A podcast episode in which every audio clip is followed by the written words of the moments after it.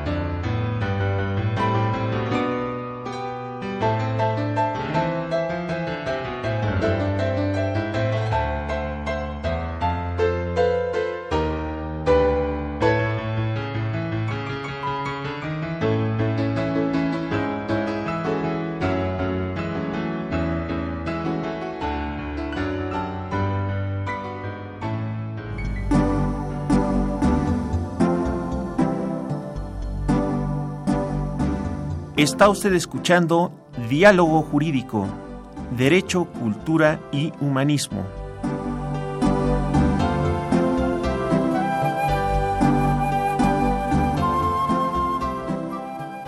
A través del 860 de AM.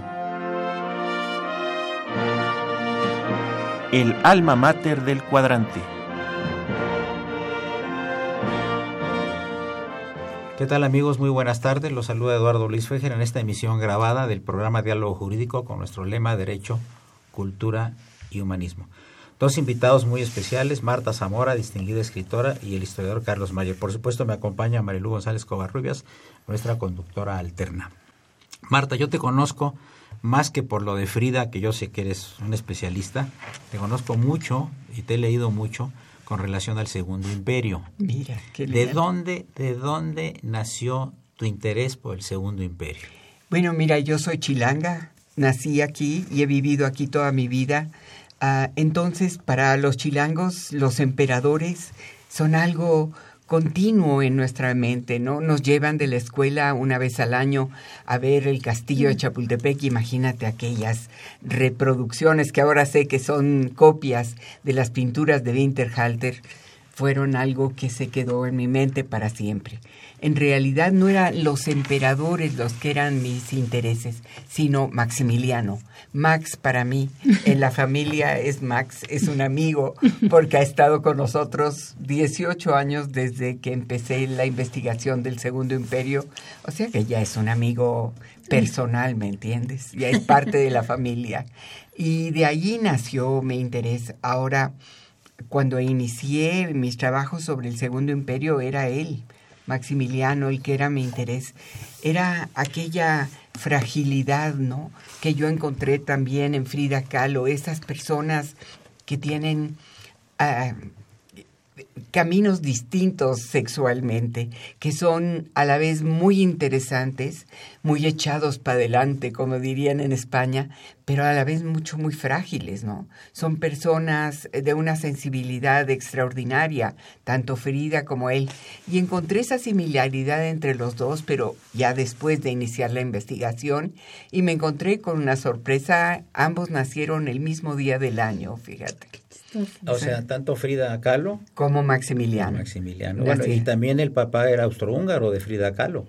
Bueno, el papá de Frida era alemán, de Baden-Baden. Parece ser que los antecesores de él sí venían de Austria-Hungría, ¿no? Ah, lo que tenían. Entonces, entonces fueron los abuelos. Oye, eh, yo quería preguntarte una cosa. Eh, Eh, se ha tejido alrededor de la figura de Maximiliano y de Carlota una gran cantidad de comentarios, de puntos de vista, muchísimas cosas, ¿no? Eh, se ha hablado mucho del aspecto sexual de Maximiliano, del aspecto sexual de Carlota, que si Carlota es la mamá del mariscal Weigand, ¿verdad? que participó como héroe de la Primera Guerra Mundial, eh, que si la India Bonita, que era Concepción Sedano, era la amante de, de, este, Maximiliano. etcétera, etcétera. Eh, en tus libros eh, tratas esto tangencialmente. No, muy directamente, muy directamente. Tanto la investigación del hijo de Maximiliano, que fue un tarambana, una persona eh, verdaderamente que no, no la hizo en la vida, ¿no? Y que vivió la mayor parte de su vida, casi la totalidad de su vida, en París. Em, buscarlo fue una obsesión para mí. Eh, tanto buscarlo a él como buscar a la India Bonita, que llegó un momento en que pensé que era una leyenda que nunca había existido.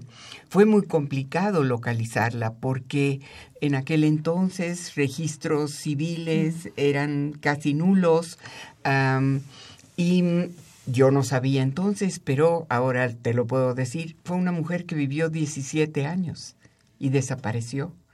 Entonces, claro que no la encontraba. Y no la encontraba porque la buscaba en Cuernavaca. Y insistí en que la tenía que encontrar en alguno de los cementerios de Cuernavaca. Y brincaba yo tumbas entre arañas patudas y aquello estaba descuidadísimo. Hay cementerios en el área de Cuernavaca que miden metros. Es una cosa pequeñísima, metros cuadrados. Y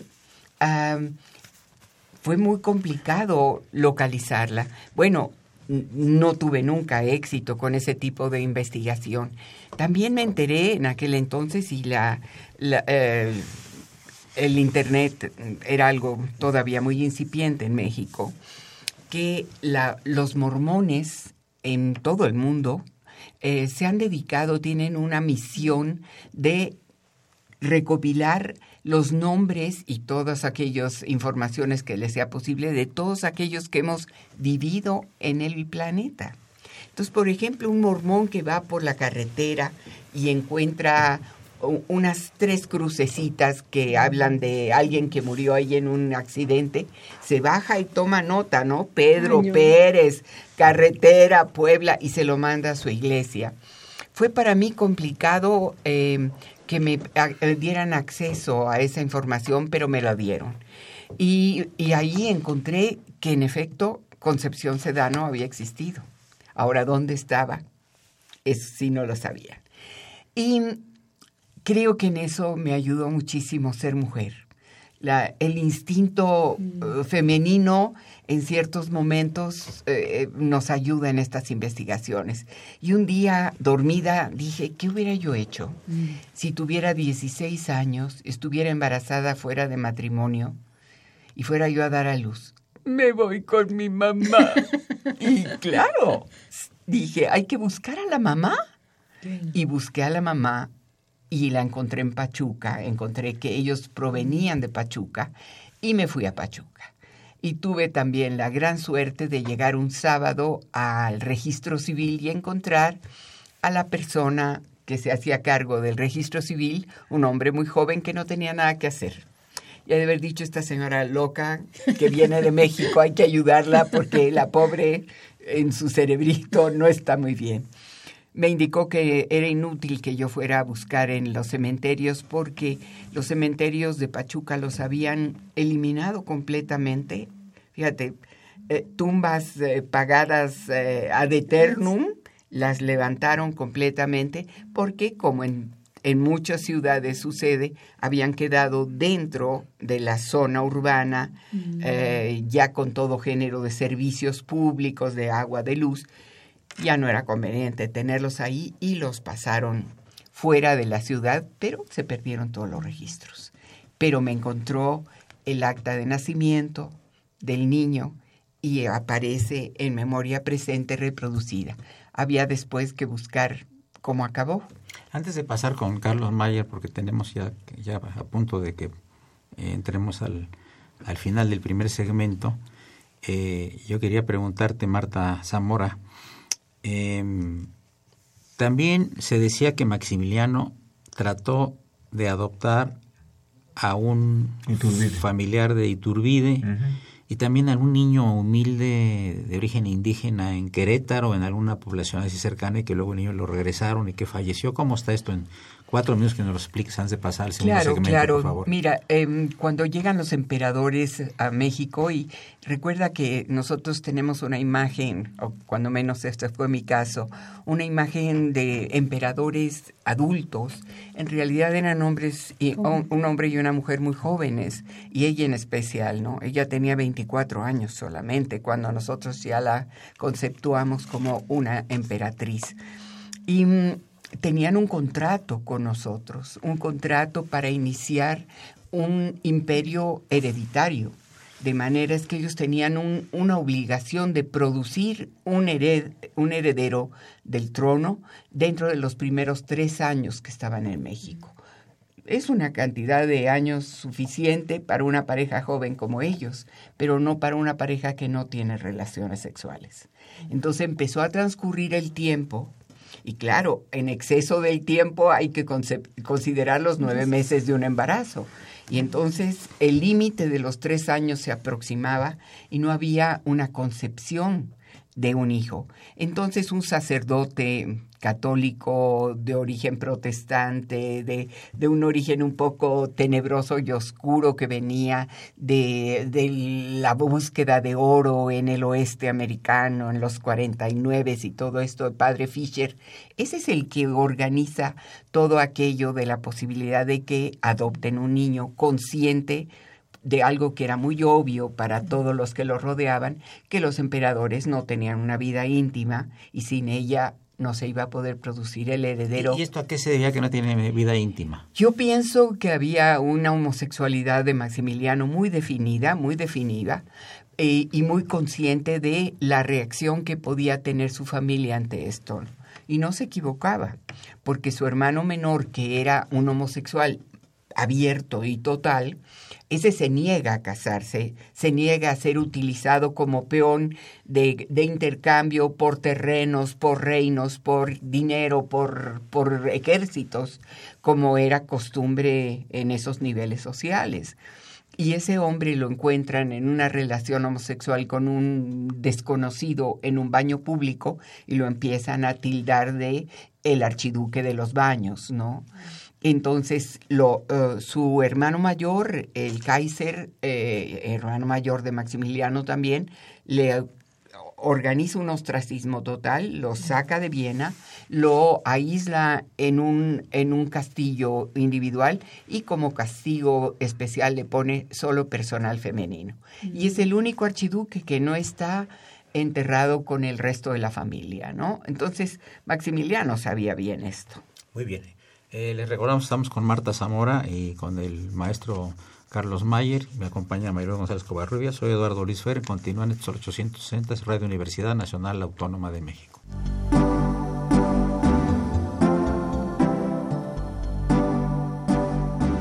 Está usted escuchando Diálogo Jurídico, Derecho, Cultura y Humanismo.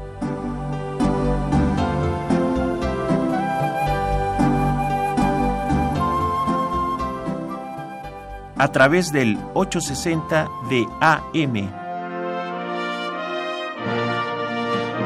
El alma mater del cuadrante.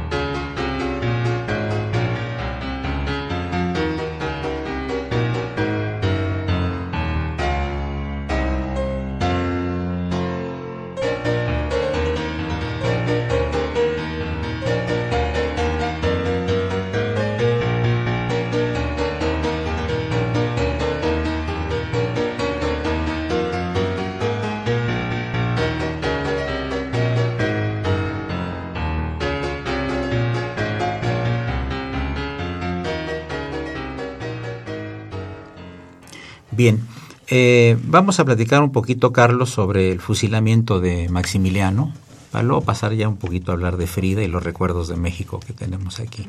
Bueno, Que ser- serías la nueva marquesa Calderón de la Barca. Calderón de la Barca. ¡Ay, qué maravilla! lo que, ¿Qué lo me que- dices? Lo que contaba Matita al, al supuesto hijo de Maximiliano y es la India Bonita se apellidaba Leguizamo, ¿no?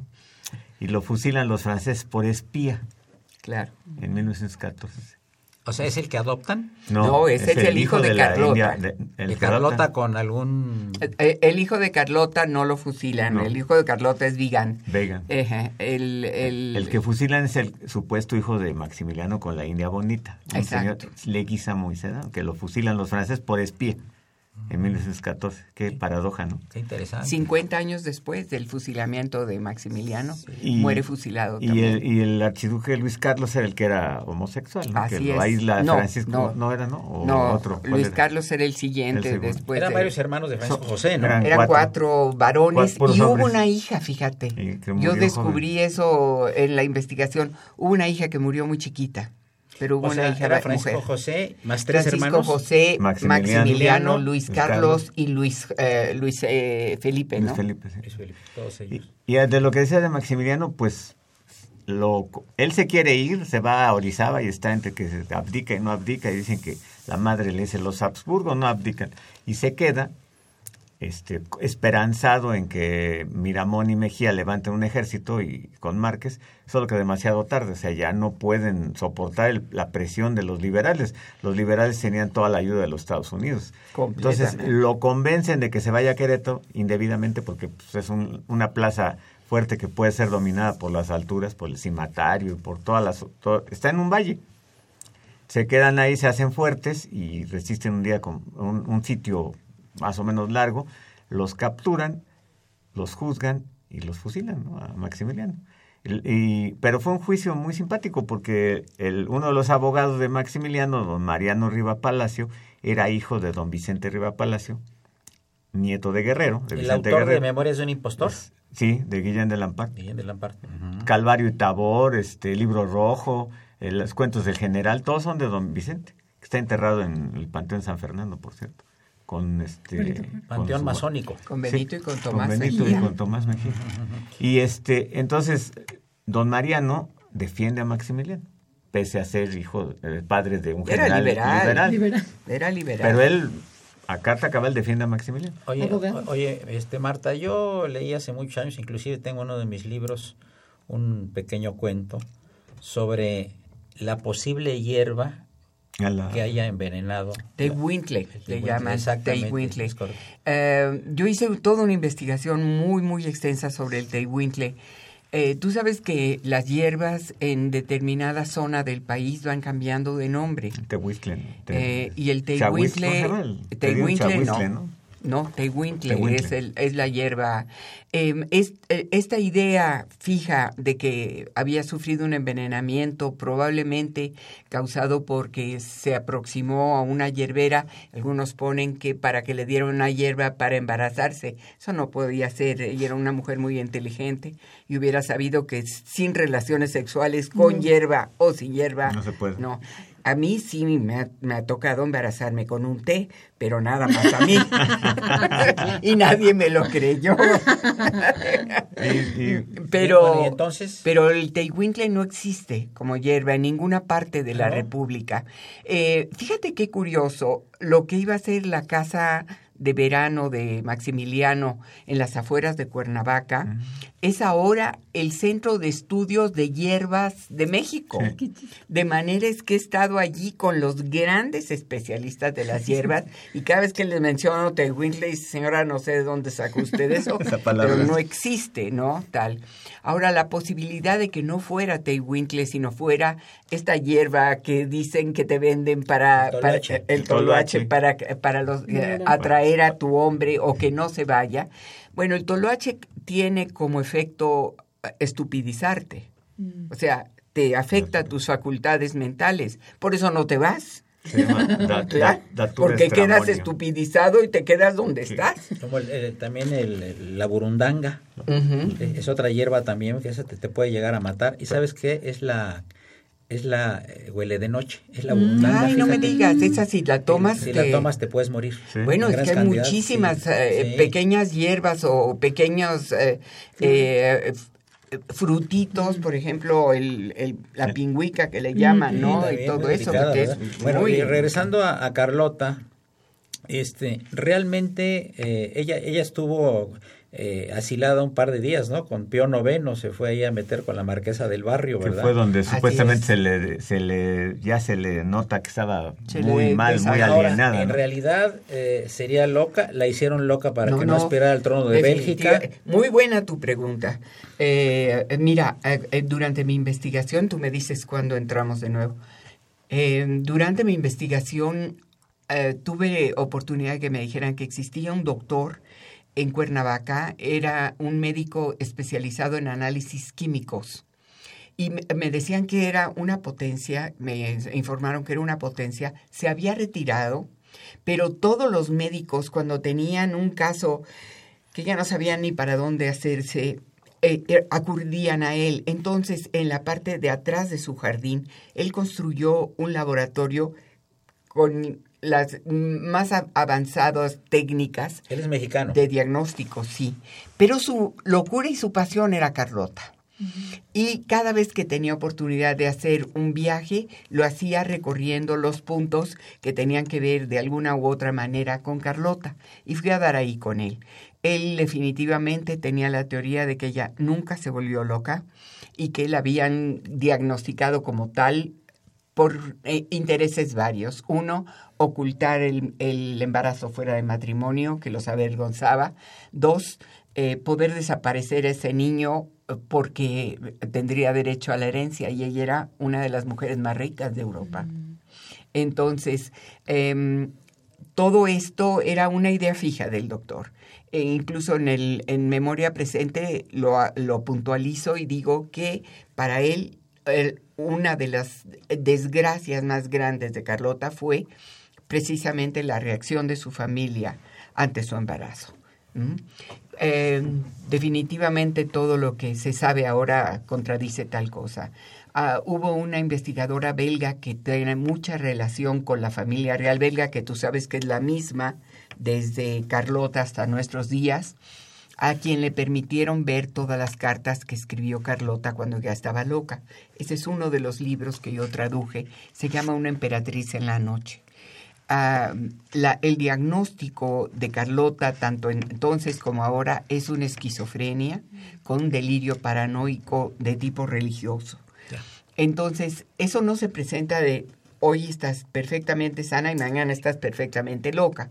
Hay, hay una oscilación Hay picos. y ella tenía eh, etapas en que estaba totalmente lúcida, a tal punto que su administrador de los bienes se presentaba para presentarle estados de cuenta y ella intervenía y esto por qué se pagó, etcétera, ¿no? Pero mañana decía, cuidado al salir porque esa persona que está ahí es la que me está tratando de envenenar y te va a tratar de envenenar a ti. Tenía su gallina, ¿verdad? Para... Eso, pero fue solamente en el momento en que estaba en Roma, ¿no? Sí, sí.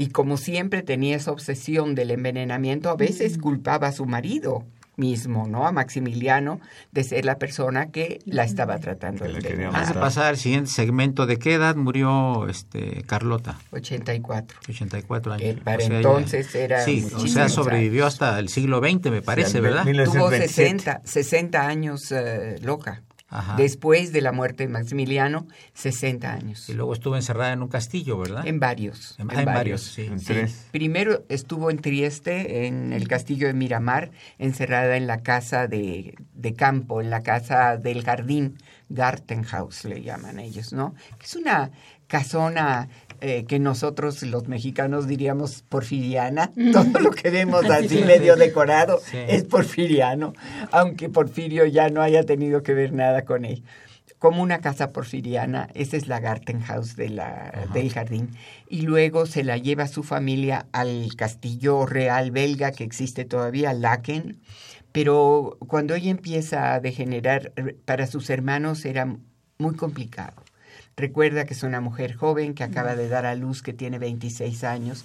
Entonces todos sus arranques sexuales que hubieran sido contenidos, muy contenidos con una mujer como ella, tan, tan cerrada, tan íntima, tan, tan ah, Protocolaria. protocolaria, pues eh, no existían, ¿no? Entonces sí, era muy complicado para los hermanos. Bien, amigos, pasamos al tercer segmento de, de este programa con Marta Zamora, escritora, Carlos Mayer, historiador, y por supuesto la presencia de Marilu González Covarrubias, mi conductora alterna. Soy Eduardo Luis Fejer, no le cambie, es el 860, estoy de Universidad Nacional Autónoma de México.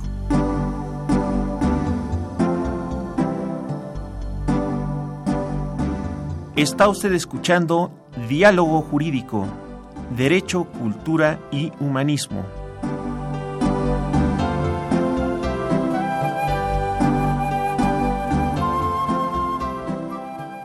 A través del 860 de AM.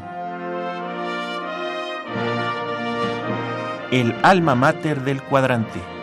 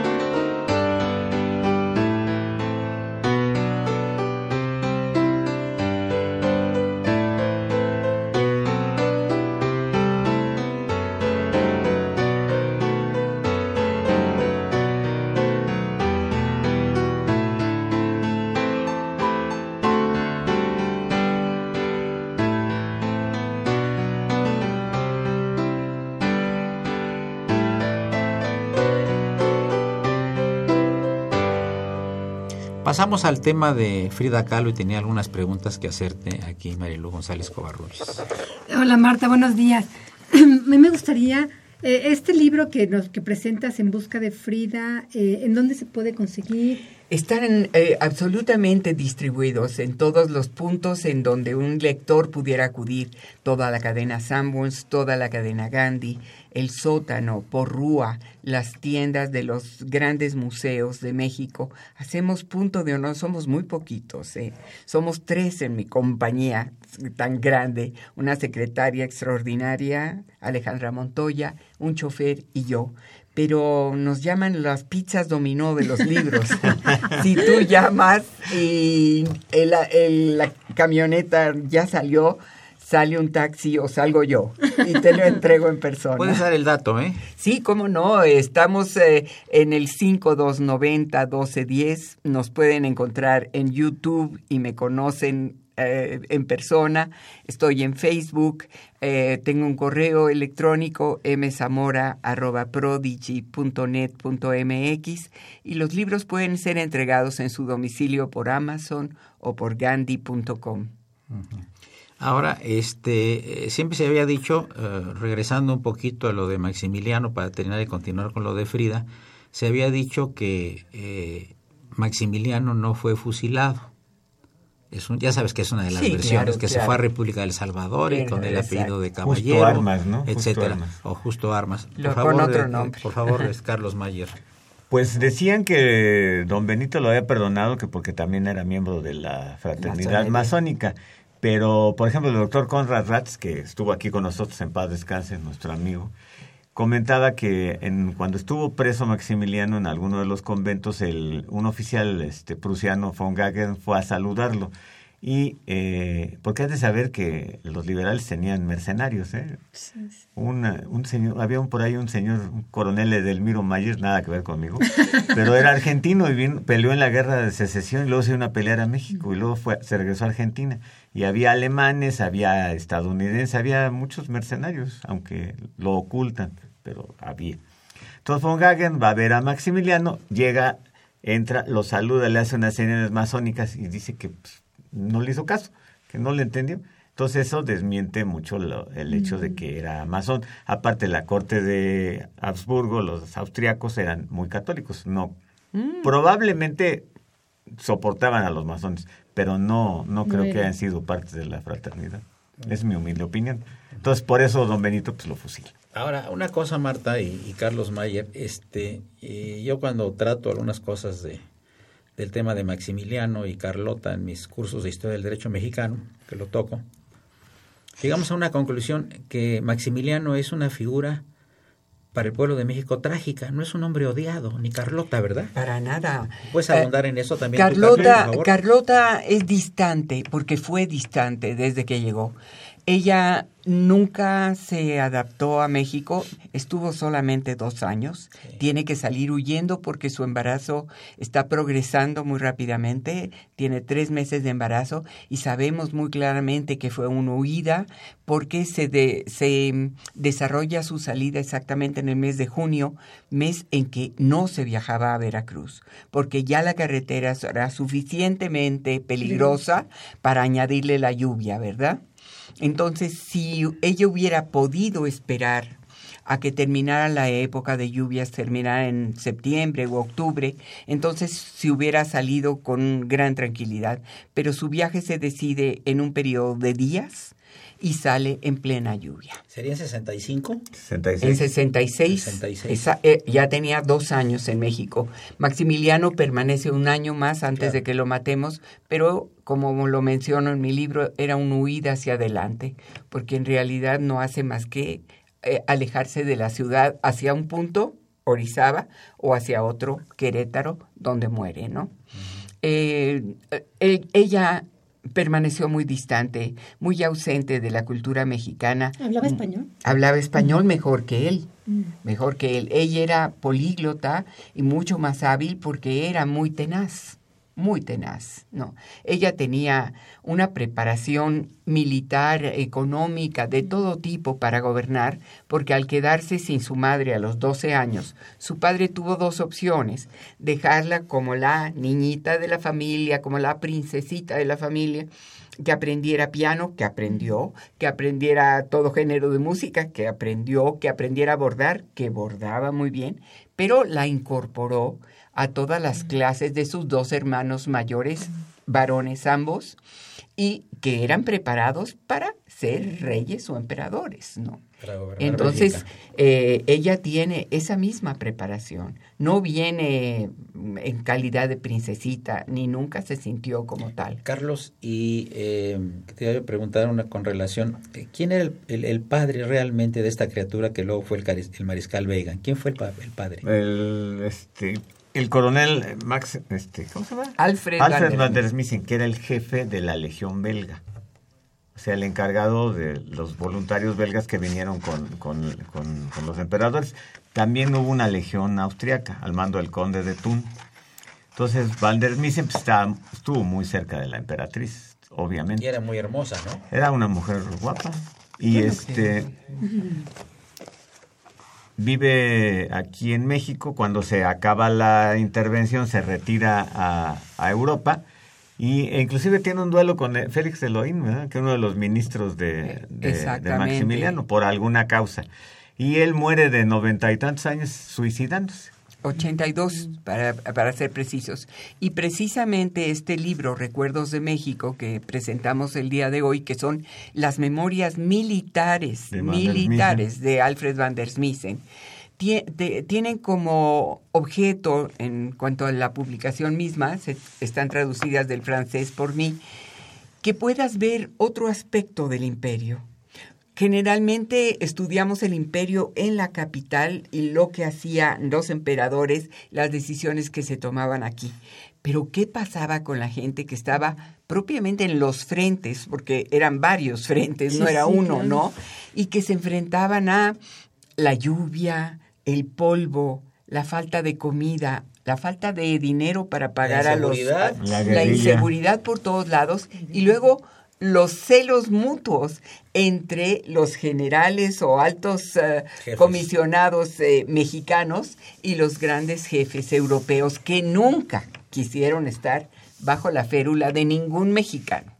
Y aparte los celos de los franceses con los belgas y con los, Obviamente, este, también había eso, Con los ¿no? austriacos. Con los austriacos. Este, los tiene así, sojuzgados, y los manda ahí a patrullar. y Claro. Hay un combate muy intenso de la Legión belga en Tacámbaro, cuando el general Nicolás Regulus los derrota. Con una anécdota que los algunos de los oficiales este, belgas ponen a la esposa de Regulus y a sus hijos, a su hijo, a sus hijos, a enfrente de- del, del combate para que Regulus no los ataque. Recule. Y no, él no hace lo mismo que el coronel Moscardó en el sitio de en la Alcázar de Toledo. Él ordena que ataquen y salva a su familia y derrota a los belgas. Luego hay un intercambio de prisioneros, precisamente auspiciado por don Vicente Riva Palacio, que aunque no lo crean era admirado por Maximiliano. A pesar de la ley del 3 de octubre del 65, Maximiliano comenta, si capturan a Riva Palacio, no lo fusilen. Lo tenía en mucha estima. Y hay un intercambio de prisioneros. Ahora, ¿cómo este señor Leguízamo, que es hijo de Concepción Sedano Exactamente. y de Maximiliano, si decías que Sí, de Maximiliano. Sí creo, pese a que, pese a su homosexualidad, esta era una muchacha de 16 años cuando llega. Eh, me preguntan, ¿cómo es posible que esto sucediera? Bueno, el, el jardinero del jardín Borda llega un momento en que dice, yo necesito una esposa, ¿no? Por todo lo que significa eh, en cuanto a, a situaciones prácticas. Y se va al pueblo cerca de Pachuca y se trae, obviamente, no una mujer de su edad, se trae una muchacha de 16 años que para la familia debe haber sido, qué bueno, una, una boca menos y se va con un hombre que tiene un, un salario y que trabaja con el emperador. Todo era así como muy, idílico, ¿no? Gato viejo, ratón tierno. ¿eh? Claro, y se la trae. Y esta muchacha llega a Cuernavaca y se deslumbra ante el emperador. El emperador le daba mucho por participar, sobre todo en Cuernavaca, de las pláticas con el resto de los militares, ¿no? Y le interesaba mucho todas las historias íntimas de quién andaba con quién, ¿no?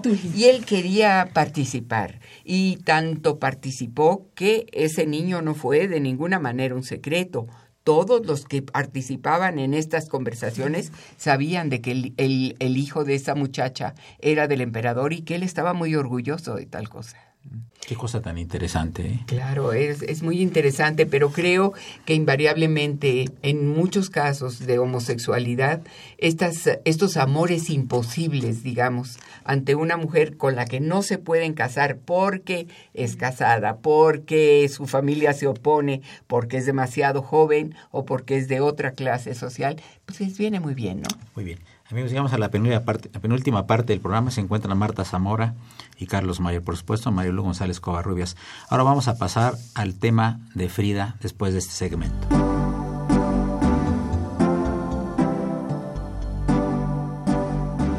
Está usted escuchando Diálogo Jurídico, Derecho, Cultura y Humanismo.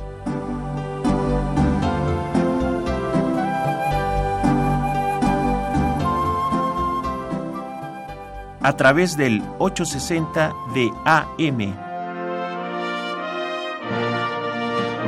El alma mater del cuadrante.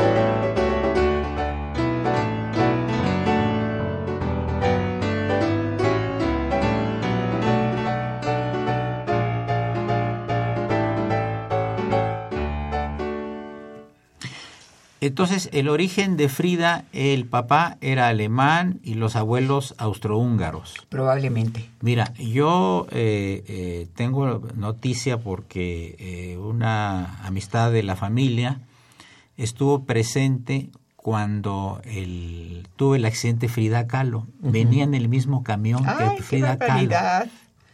¡Qué barbaridad! Y dice que profirió varias palabras en húngaro Frida Kahlo. Eh, mira, La señora era húngara la que venía en el camión, Claro, ¿eh? claro. Era una escritora. claro. Te digo, es probable que el papá tuviera todavía algunas palabras. Te lo digo porque, por ejemplo, en mi casa hay muchísimas cosas que se dicen en maya. Mi madre era de la casta divina y cuando vinieron aquí a la capital, después de, de que estalla la, la, el- la revolución socialista en Yucatán, De Alvarado, ¿no? vienen con, con todos los choferes y todos los sirvientes mayas. Entonces, hay muchas cosas que en mi casa se dicen en mayas. maya. Sí, sí. ¿Mm? Entonces, y estamos hablando de dos generaciones anteriores a mí. Claro. O sea, para mi nieta, cuatro generaciones. Claro. Y te dice, dame un chichito, un poquito de algo, ¿no? Sí, sí, Te lo dice. Claro, o sea que es muy probable que el padre tuviera expresiones húngaras dentro de su... eh, y, y que ella la haya, las haya conservado. Ahora, papá era fotógrafo. Él, er- él no llega como fotógrafo, él llega como un muchacho muy joven que no tiene ninguna experiencia de trabajo, pero su padre era joyero en Baden-Baden. Y en el barco él viene con la familia Diner, que eran dueños de la joyería La Perla en México. La más famosa. Entonces, en principio, se podían comunicar en alemán y, eh, digo, la joyería no era terra ignota para él, ¿no? Pero nada más que él no tenía ningún contacto con el público porque nunca logró dominar el español, punto número uno, y porque padecía epilepsia. Y entonces no quería estar cerca del público porque ya sabes que este tipo de ataques vienen inopinadamente. Es terrible. Le daba terrible vergüenza, ¿no? Sí, claro, ajá. Entonces lo ponen en la parte de arriba del edificio, lo pueden visitar todavía y está con una gran placa que dice, este fue el edificio de la Perla en la avenida Madero. Y en la parte de arriba hay cubículos muy pequeños, muy pequeños, una infinidad de ellos. Y es muy curioso que hay muchos joyeros todavía allí y muchas personas que te reparan lentes. También, además. Eh, La tradición en México sigue, ¿verdad? Sigue, sigue, fíjate. Ajá. Ahora, la mamá de, de Frida. La mamá de Frida es un poco un enigma en cuanto a su nacimiento. Frida siempre la nombró Morena Campanita de Oaxaca. Hay fotografías de toda la familia de la madre, mucho tiempo antes del matrimonio con Wilhelm Kahlo, en que todas están vestidas como, como ismeñas, con aquella camisa que me llamó mucho la atención y que hice una investigación precisamente de por qué le llaman a ese halo de, de encaje camisa. Bueno, porque una de las naos de China encalló en el istmo de Tehuantepec y tuvieron que salvar todo el, el- el contenido de, de sus almacenes. Y había algunas cajas que decían chemise, camisa en francés, y eran el traje eh, que, con el que bautizas a un niño. Y por eso esas camisas ropón, que digamos. usan ropón, allí sí. Ropón. Tienen las manguitas del niño y con las manguitas se lo amarran Amarran. atrás. Es un ropón realmente. Pero ya se la pusieron en la cabeza Y ya y, se se, las hizo quita, ¿no? Ya famoso. se quedó. Qué Se hizo famoso. Esa es la chemise, la Es- esa es otra camisa. investigación. Oye, ¿y queda mucho por investigar de Frida Hay todavía? montones, montones. Eh, mira, eh, han salido muchísimos libros. Desafortunadamente unos son más grandes, de más lujo, con mejores reproducciones, pero investigación, investigación, como la que hizo la señora Hayden Herrera en un libro Lo leí, lo maravilloso. leí, lo leí. Eh, el mío que tiene un- más investigación Claro. sobre su arte. eh, toman pedacitos y hacen un pastiche y no ha, ha vuelto a ver un libro que realmente sea de investigación, pero que hay, hay cosas que tenemos que saber de Frida todavía, muchísimas. Muchísimo, ¿no? Sí. Mi papá la conoció, era compañera suya de la preparatoria. Mira, ¿La productora nacional? Sí, de la prepa 1. Y este luego yo no sabía, y yo siempre creí que había tenido poliomielitis y no, No. tenía espina bífida. Es Espina una enfermedad muy diferente a la... Es nada que para congénita. tap- sí, conge- nada más para tapar el ojo al macho le dijeron que era polio, pero no. Claro, porque en aquel entonces había muchísimos niños que estaban atacados Mm, de poliomielitis y quedaba mejor ahí. Recuerda que la espina bífida, ellos en aquel momento no sabían que era una cuestión congénita que actualmente se soluciona de, de la manera más. sencilla tomando ácido fólico, que es uno de los medicamentos más baratos que hay Sí, en México sí. hoy día Sí, hoy día. Y una pastillita diaria de ácido fólico y se acabó eh, la espina bífida. Pero ellos creían que era hereditaria. Al ver la madre que tres de sus hijos, tres habían nacido con este padecimiento, dijo, es una cosa que, se, que se hereda y eso va a impedir que mi hija se pueda, se pueda casar. ¿Cuántas hermanas tenía Frida? Si cuentas las dos De la del primer primer matrimonio. matrimonio del papá, fueron seis en total. Fueron puras mujeres, ¿no? puras mujeres porque antes de Frida, el embarazo anterior a Frida, es un niño varón que nace con espina bífida, pero de un, de un ataque mucho mayor que el de Frida. Cuando naces con espina bífida te afecta a las extremidades. Si te afecta al- a los dos bracitos, ahí vas. Si te afecta a las dos piernas, en el caso de Frida fue una, la derecha, ahí vas. Pero si es los cuatro, se te colapsan los pulmones y mueres de, de problemas respiratorios. Ahora, este, también tuvo un accidente. Claro. Aparte estar con espina Claro. bífida, tuvo un accidente. ¿Nos puedes relatar más o menos? Claro. El accidente está muy claramente rela- eh, relatado por Alejandro Gómez Arias en este libro y en el, en el Pincel de la Angustia. Ellos, eh, Frida ya no estaba en la preparatoria, ese año ya no se había inscrito. Esto es también una investigación muy reciente. ¿eh? Ah, hay un gran investigador sobre Frida, un hombre apasionadísimo de ella en Tlaxcala y me hizo la pregunta que me motivó a ir a investigar todo el, el expediente de Frida en la preparatoria. Sus papás no tuvieron el dinero, dice ella, pero todo parece ser que ya no la quisieron eh, inscribir porque ya habían descubierto que ella tenía una relación homosexual con la directora de la biblioteca de enfrente de la preparatoria. Frida. Frida. Entonces, eh, em, las familias en aquel entonces, en términos generales, no querían que fueran a la preparatoria las hijas, mujeres. No, era una cosa para hombres, porque era preparatoria, porque te preparabas para la universidad. Y si no iba a haber ese, esa continuidad, no tenía sentido. ¿no? No tenía sentido. Entonces, ante estos problemas aunados a los problemas económicos que definitivamente existían, los 15 pesos de la inscripción a la preparatoria de ese año no se pagan. Pero Frida tenía todavía mucho contacto con sus compañeros de la prepa. Y entonces es el 17 de septiembre, todavía están los puestos de todos los vendedores ambulantes del festejo del, del, grito y van Alejandro y ella. Alejandro le compra un, una, un, un paragüitas de esos chinos que se usan Ah, para sí, decorar bebidas y ella estaba feliz abriendo y cerrando y lo pierde. Entonces lo obliga a que se bajen del trenecito en el que iban de regreso a, a- a Coyoacán para que le compre otro, pero ya no encuentran al vendedor. Entonces le compra un valero y en, es- en la espera del trenecito pasa un camión. Y esos camiones eran la gran novedad. Camiones urbanos, todos de madera. Dice, vámonos en el camión. Y el chofer del camión, qué raro, era un hombre joven, audaz, que trata de ganarle el camino al tren que va en, en el camino. El tren no hace más que seguir en su vía, no hay de otra. Pero él lo trata de rebasar por la derecha y lo aprieta contra los postes de luz de la calle hasta que estalla el camión. Ese ¿No es- fue entonces una varilla la que se le enterró? la varilla del camión era donde se detenían. El camión nada más tenía dos asientos largos en los dos costados. Sí, sí, sí. No tenía los como ahora. separaciones, la- separaciones. y entonces había un enorme tubo para que te detuvieras. Ese tubo se desprende al, al estallar el camión y se le entierra a ella en el vientre. Terribles.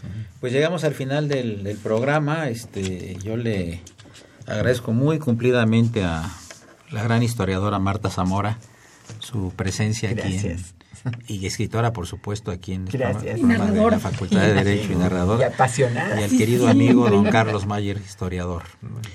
Una operación de Selene Rivas y Miguel Ángel Ferrini, la imagen siempre grata del padre Cronos, don Francisco Trejo, y asistente de producción Bolívar Avilés. Y la grata compañía siempre de Maylú González Covarrubias, mi conductor alterna. Soy Eduardo Luis Fejer, la mejor de las tardes, muchas gracias. Continúen, esto es el 860 en Radio Universidad Nacional Autónoma de México, el alma mater del cuadrante.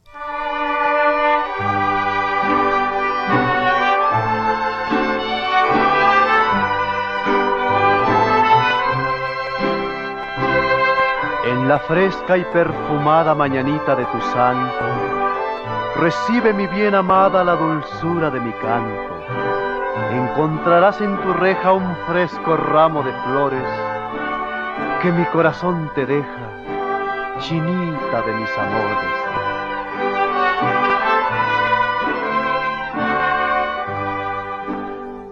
Estas son las mañanitas que cantaba el rey David a las muchachas bonitas se las cantamos aquí.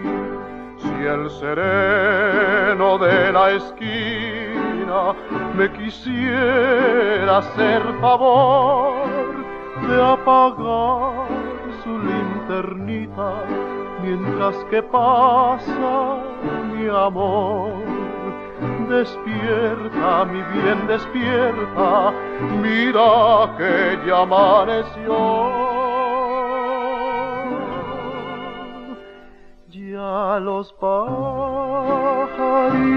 cantan, la luna ya se metió.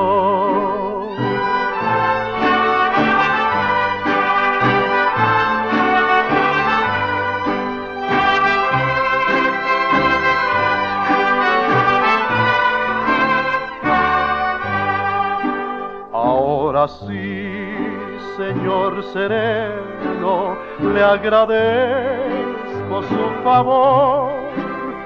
Encienda su linternita, que ya ha pasado mi amor.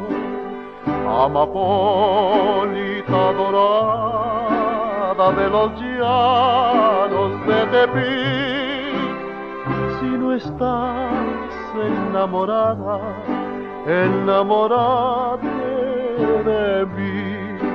Despierta, mi bien, despierta, mira que ya amaneció. Ya los pajarillos cantan, la luna ya se